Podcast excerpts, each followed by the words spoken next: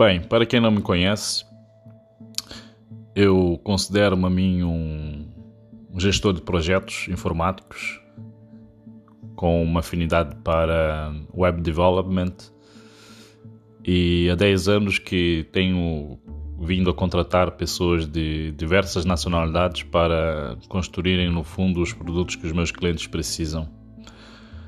E ao longo desses últimos 10 anos eu venho alertando alguns amigos meus em conversas de café e de jantares de que a tecnologia está disponível uh, de uma forma muito abrangente em todos os setores e que já corríamos risco de o, o homem perder os seus trabalhos já há muitos anos, assim como foi com o Uber. E quando tenho conversas com determinados, uh, determinadas áreas de trabalho, eu fico assustado com algumas respostas que me dão onde dizem que é impossível a máquina substituir o trabalho deles porque o trabalho deles depende de um aperto de mão ou um olhar olhos nos olhos para se fechar um negócio. E eu vindo da área que, que venho, eu fico abismado com este tipo de respostas porque hum, parece que agora com o Covid, com todas as pessoas em isolamento em suas casas, parece que essas almas começam a acordar para o que realmente tem vindo a ser feito na, na era digital. E sinceramente eu penso que o ano 2020 há de ser o ano zero um, do novo arranque tecnológico. E não só porque só agora é que vamos começar a trabalhar a, a era digital, não é isso. É um ano zero porque é o ano em que as pessoas acordaram para o que está a ser feito.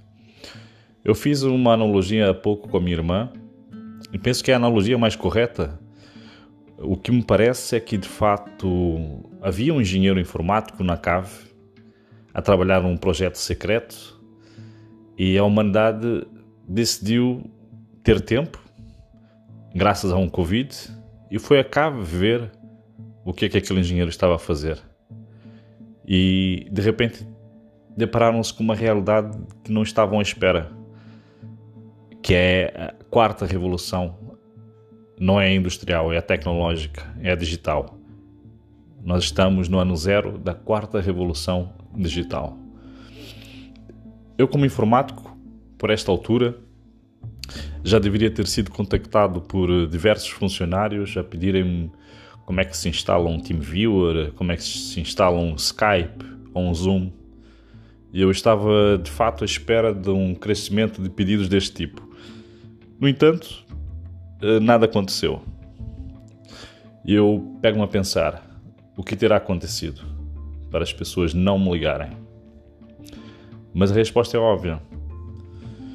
A nossa vida do cotidiano, que é casa-trabalho, trabalho-casa, não nos permite ter aquele tempo necessário para aprender coisas novas. E com três semanas de isolamento, estas pessoas começaram a ter esse tempo necessário. Algumas delas não tiveram grandes dificuldades, as que tiveram foram ao YouTube, outras ligaram amigos e outras simplesmente decidiram pensar e ultrapassar os desafios. Portanto, no meio disso tudo, há pessoas estupefactas com a tecnologia que já existe, assim como a empresa da minha irmã, que ah, depois dessa, deste isolamento teve consciência de que muitos trabalhadores poderão eventualmente vir trabalhar de casa no verão no Natal. Esta tecnologia já estava disponível já há 10 anos, portanto, alguém estava aqui a dormir. E esse alguém representa 80% da humanidade. Empresas, trabalhadores individuais. Enfim, penso que o Covid veio trazer muitas mortes, infelizmente. Veio também despertar a humanidade, mas veio trazer a inteligência artificial com força. E o que aí vem será destruidor mais do que benéfico para a humanidade. Aquilo que nós estávamos a cogitar há 5, 10 anos atrás, de que a inteligência artificial iria tirar empregos, finalmente começou. Portanto, será uma seleção natural quem está preparado para a tecnologia terá alguma hipótese? Quem não está será desselecionado desse novo padrão da humanidade.